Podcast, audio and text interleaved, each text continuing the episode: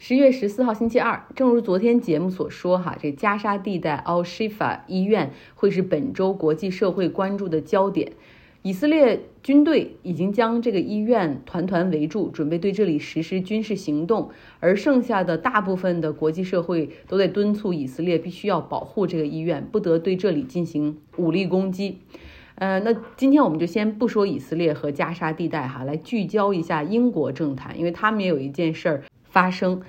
那就是前英国首相大卫·卡梅隆重返政府，他被现任首相 Rishi Sunak 任命为外交大臣。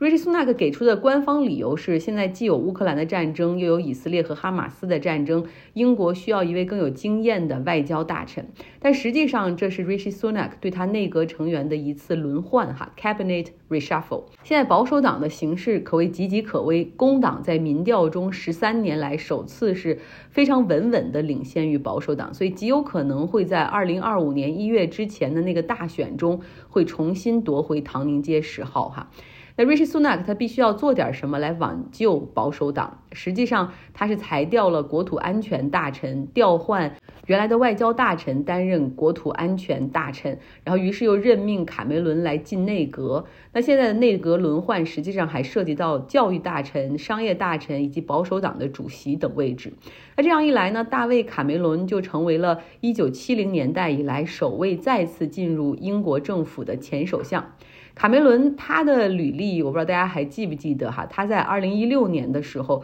英国脱欧公投之后宣布辞职，因为他自己实际上是强烈反对英国脱欧的那一派，但是因为持续受到党内的压力哈，就是英国和欧盟自来也不是一起的，这个英国和欧盟干不成啊，加入这个欧盟之后自主权也没了，还要花很多的钱来补贴南欧和东欧国家，就是他有很多这样的这种反对声，实际上是从他党内出现。的，他非常相信英国人实际上是更希望留在欧盟里面的，于是他就想了一个两全之计，就是来一次全民公投，这样可以堵住那些反对人的声音，同时一次公投大概可以延长这种三十年哈，这三十年之内应该就没有这样的反对声会出现。所以他就豪赌了一个 Brexit referendum，就就推进了这次全民公投哈，结果结果是大出所料，英国脱欧成功，卡梅伦他也就没有脸面对留欧派的那一派人，于是宣布辞职。后来他在自己的回忆录中写到，说自己的首相生涯结束的有些草率。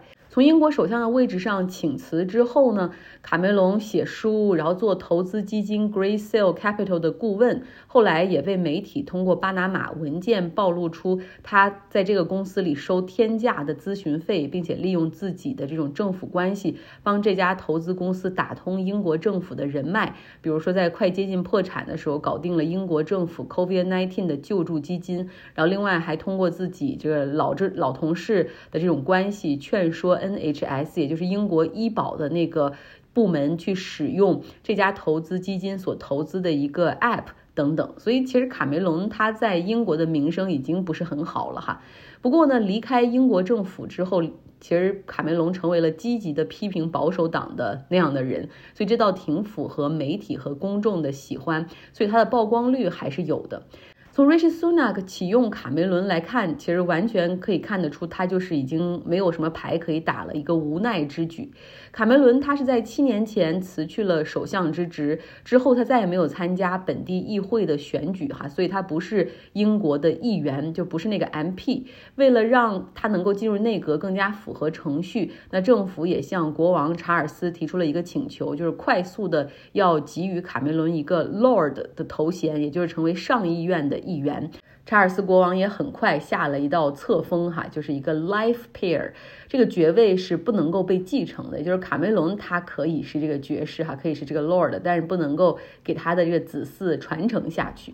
那说到英国国王查尔斯，他在十一月初进行了他身为国王的第一次新届议会的开幕致辞。就是每一年英国议会休会，然后再开始新一届议会开幕的时候，是有一个流程性的程序哈，就是国王或者是之前是女王会穿着呃袍子，然后戴着他那个王冠，然后非常盛装的来到议会来宣读政府所提交的年度重要的议题。国王或者女王哈来宣宣读这个，让议员们加以重视。大家可能有所不知，查尔斯国王。他实际上是非常非常倡导环境保护、动物保护、推广新能源、对抗气候变化的。但是现在成了国王，那就意味着他必须收起自己所有的主观意见，只能照本宣科的去支持民选政府的任何的政策立场或者政治立场，几乎是无条件的哈。那 Rishi Sunak 他提出英国政府将扩大石油和天然气开采的许可范围，这是一方面为了增加财政收入，另外一方面要。减少对外国进口能源的一个依赖，那这一项也是查尔斯在议会朗读政策要点的时候，其中很重要的一条。那谈到支持油气行业开采的时候，查尔斯只是抬头哈看了一下大家，并没有露出更多的情感色彩，所以很多媒体把这个称之为国王的尴尬时刻。很有意思，基本上在同一天，他的儿子威廉王子在新加坡访问，当时他发表了演讲，哈，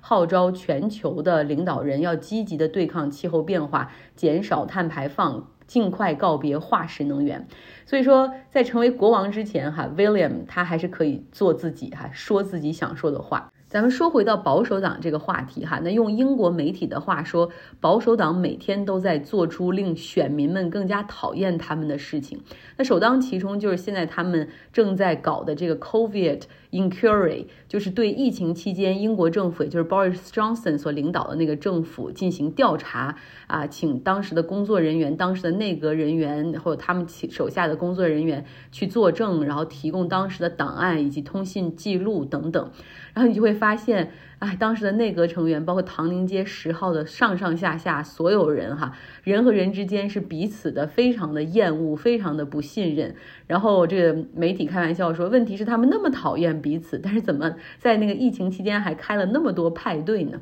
就人是多么的虚伪，哈，从这中间就可以看出来。呃，Boris Johnson 当时的英国首相，他迟迟的不能够理解 COVID-19 的一个严重性，对待疫情的态度也是犹豫不决的，还说，假假如那些人注定要死的话，那为什么让活人要忍受经济的衰退？然后很多人形容当时唐宁街十号的这种氛围是有毒的、混乱的。然后 Boris Johnson 还被爆出，他当时想在全国观众的面前通过电视直播，然后让他去接受 COVID-19 的病毒注入体内，向公众来证明这个病毒并不可怕。直到他自己真正被感染，哈，住进 ICU，差点没命，他才相信这个病毒是真实存在，并且真的很厉害。那 Boris Johnson 对于现在的这个 COVID-19 inquiry 新冠调查感到十分的气愤。他说，保守党现在实际上就在 Rishi Sunak 的领导之下走向失败。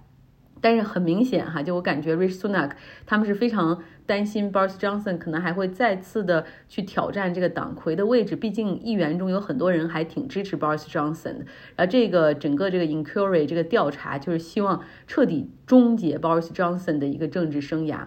那 Boris Johnson 目前他还是下议院的议员哈，就还是那个 MP，他呢需要去提交他额外的一些收入，包括收的礼品等等，作为公开的一个财务信息。那他作为议员的话，每年的年薪是八点六万英镑。除此之外，他现在就可以接更多的活儿，比如说他给这个《华尔街日报》写过三篇文章，每一篇文章美国人给他出价。八万英镑，美国人真的是有钱。相比之下，英国报纸雇 Boris Johnson 写专栏，那付费就更加理性了，一篇文章才给 Boris Johnson 三千英镑。呃，那另外呢，Boris Johnson 的一个很大头的收入来自于演讲。他卸任英国首相之后，先后是在伦敦、还有美国的费城以及尼日利亚的首都拉各斯做了三场演讲，这三场演讲就帮他赚了两百万英镑。做首相的时候，Boris Johnson 那个时候不能够接这个外面的这些活儿，对吧？那时候他拿的是首相的固定年薪，大概十五万英镑左右，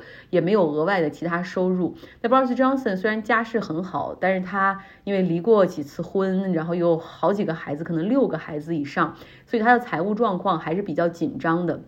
你想要有这么多赡养费要付，所以呢，他在担任首相期间还秘密申请了一笔八十万英镑的贷款哈。那显然现在他不再需要为钱来发愁了。那最后吧，作为这个今天节目的最后，我们再 recap 一下哈，回到保守党目前的一个尴尬的情况。Rishi Sunak 现任首相也是现任党魁，就特别希望让保守党尽快的团结起来，然后争取获得2010年以来的第五个任期。那这个大选会在2025年一月份之前举行，什么时候举行哈？这个可以是 Rishi Sunak 他来决定。不过现在看起来，这个保守党所面临的情况非常困难。首先在经济上，哈，人们最切实的感受就是经济情况非常严峻，房贷的利率哈居高不下，大概是百分之六到百分之七。那房主已经把利率的这种利息的压力转嫁给了租客。据《金融时报》统计说，像伦敦人平均收入的百分之三十五，现在基本上都要花在房租上。